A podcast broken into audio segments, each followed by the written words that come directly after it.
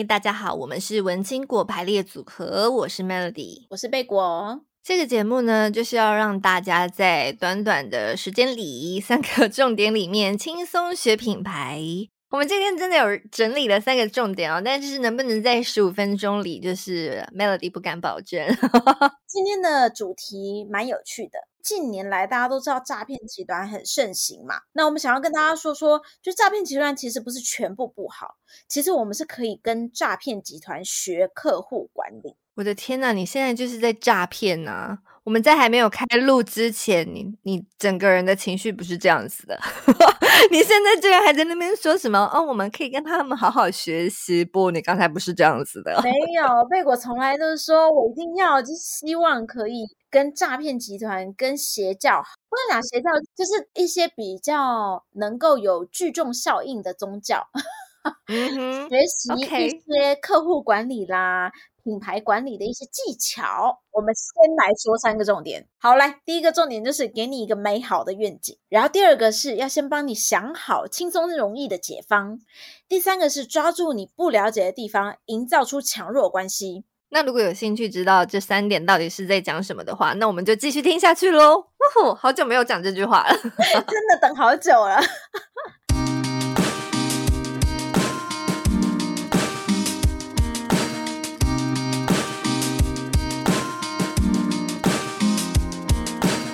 来来，第一个点，第一个点很好理解。对，Melody 也知道，就是一定你一定要讲一个很美好的愿景，大家才会觉得哦，有利可图。可是更重要的事情是，除了愿景之外啊，只有你自己有这个愿景是没有用的。我们常常在做品牌的时候，我们可能会告诉客户说：“哦，其实你怎么怎么做，你可能就可以开始打，比如说国际市场，或者是说你可能怎么怎么做，你就可以把你的品牌的单价再提升。”你会有一个你在帮客户做专业判断的时候，你会希望可以帮助他达到的目标，但是你的目标不见得是客户的目标。所以其实诈骗集团告诉我们的第一件事情就是，你的愿景要跟客户的愿景是一个共同期待。那你怎么知道客户的愿景是什么？所以啊，这就是诈骗集团厉害的地方啊，他会先慢慢让你吐出实情。你说他会读心术是不是？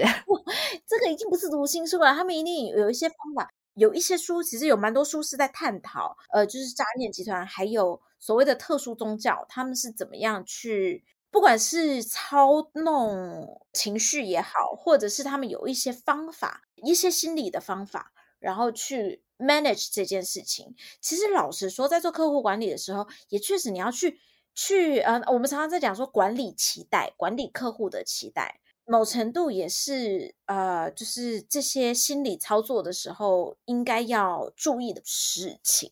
Melody 觉得这一集好像也是是要给那个跟贝果一样有在做品牌经营的人 来听的。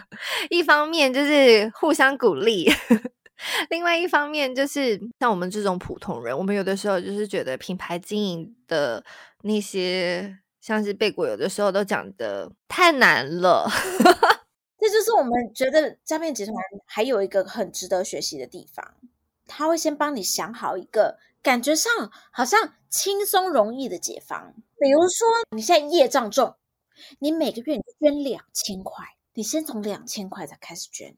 像这种最低级的，就是那个衣服颜色有点不一样的这一层开始捐，然后你开始慢慢的累积你的福报，慢慢的去帮你消除业障。诶，那他就第一个，他就降低了起手式的门槛，那你就不会觉得呃好难哦，我没有办法开始。所以其实帮助客户就是先让他们有一个简单的开始是蛮重要的事情。那我就懂了啊，这样子就是愿景不是重点，美好的愿景大家都喜欢，但是呢，更喜欢的是你直接告诉我说要怎么做，一二三四五，然后我就会达到那个美好的愿景。对对对对对，没错没错，就是你要先认同我们有一个共同的愿景嘛，然后再告诉说啊，我告诉你，这共同愿景，你只要跟我一起携手往前，照着我的步骤好好的走，那你绝对可以达到这个愿景。愿景很简单啊，比方是什么高雄赚大钱呐、啊，像我们之前讲的，就是朗朗上口的一句话，一个简单好记的一个愿景，其实也是蛮重要的，对不对？这倒也是，就是大家就会有个目标。那第三点呢？第三点应该是最困难的了吧？如果你能够找出第一点的话，第三点其实也不是这么难，你就只需要把它去做一个选择。比如说，我们刚刚讲的是第三个点是抓住客户不了解的地方，然后营造那个强弱关系嘛。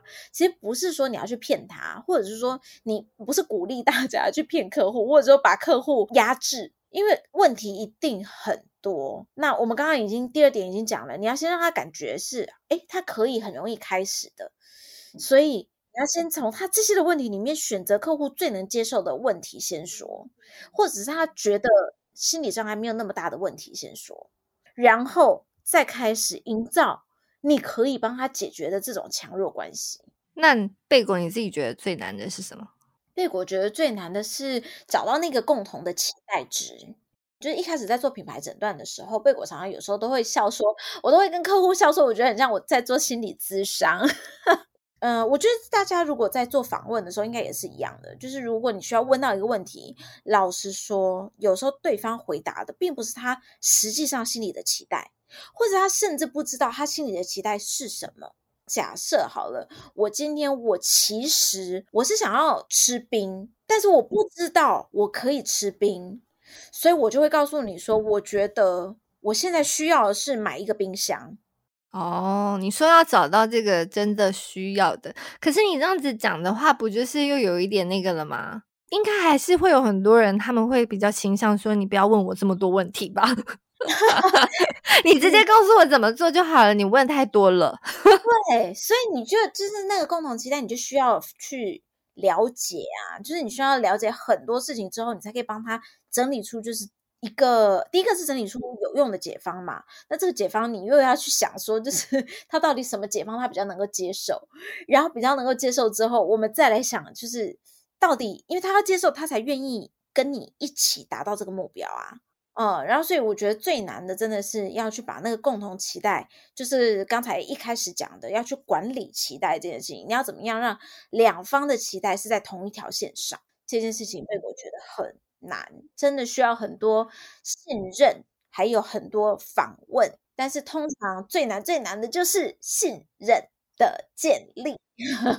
好了，Melody 以普通人的身份给大家一个小小的 tips。对，因为普通人真的有的时候一直被问问题会很紧张。然后如果你又一直问我一些很听起来。夹带一些专有名词的问题的话，我就会觉得不要问我。那如果都没有专有名词呢？那就是要是我有兴趣的啊啊！对了，Melody 在访问的时候有一些那个方法手手法，就是首先你要先知道他有兴趣的是什么，然后他们都讲什么话，这样子。比方说，他根本就不关心米其林，你跟他讲说：“哦，我这个东西有得到米其林。”他们根本就不知道是什么。但如果你跟他讲说：“这个哦，就是比那个庙口卖的那家卖的最好的那个啊，还要再卖个好的五倍。”他们可能就有画面，什么某某庙口碗糕还要卖得更好 之类的。然后再加上他们就是看他们关心什么这样。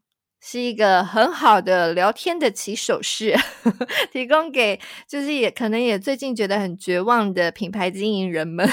不是，就是如果你跟你所有的客户，就是近年有一些有一些沟通上面的障碍，这个就是是一个蛮好的 test，就把它当做是跟朋友聊天。不行，你把他当朋友的话，你就会很沮丧，因为你不会去交这些朋友，你会觉得跟这些朋友聊天很累啊。没有，因为他是你客户啊。对啊，就是你的你的你的重点应该是就是找到共同话题这件事情，就让他觉得你跟他是可以讲共同语言的。所以这件事情来说，其实跟交朋友是一样的概念，就是你不会你不会跟一个朋友，就他明明就在意世俗，然后你跟他讲说，觉得你应该要去看冰上曲棍球。好，希望所有品牌经营人都可以像贝果这么积极，因为如果是 Melody 的话，我就会闭嘴，然后 fade out。真的假的？那我们就不做朋友也是蛮好的。对，贝果可能在实际生活中，贝果就会说啊，真的，那冰上曲棍球的规则是什么？然后他最近都在打什么样的比赛？就又开始问，又又开始问一百个问题。那你这样很好啊，你应该就是可以跟客户沟通无障碍这样。然后客户就说不要再问啦。所以不能交朋友，还是要取一个中间值。好的，所以我们今天就给大家就是三加一的小 p e p l e。第一个就是你要有一个美好愿景，而且更重要的是要是一个共同的愿景。然后第二个就是。呃，先帮客户想到一个简感觉上轻松容易的解方，然后降低他们的心理门槛。然后第三件事情就是抓住客户不了解的地方，营造一个强弱关系，然后选择客户最能接受的问题，先说先解决，才比较有可能达到我们第一个说的共同期待。那加上的这个小配博就是。就是 要用客户他们可以接受的话去说，好吗？温暖的、亲切的，但是又不要太太近。他不是你的朋友，不要一直问他问题。对，要用他们的语言说话啦，要找到你觉得他们会有兴趣的语言。没错，希望呢，就是所有在做品牌经营的人加油。那么喜欢我们的节目的话呢，欢迎大家到我们的 Apple Podcast 留下五星好评，然后也要记得加入我们的脸书社团“文青果排列组合”。如果有任何问题的话，还可以在 YouTube 下方留言，我们都会回复你的。好的，那今天节目就到这边喽，我们下次再见，拜拜，拜拜。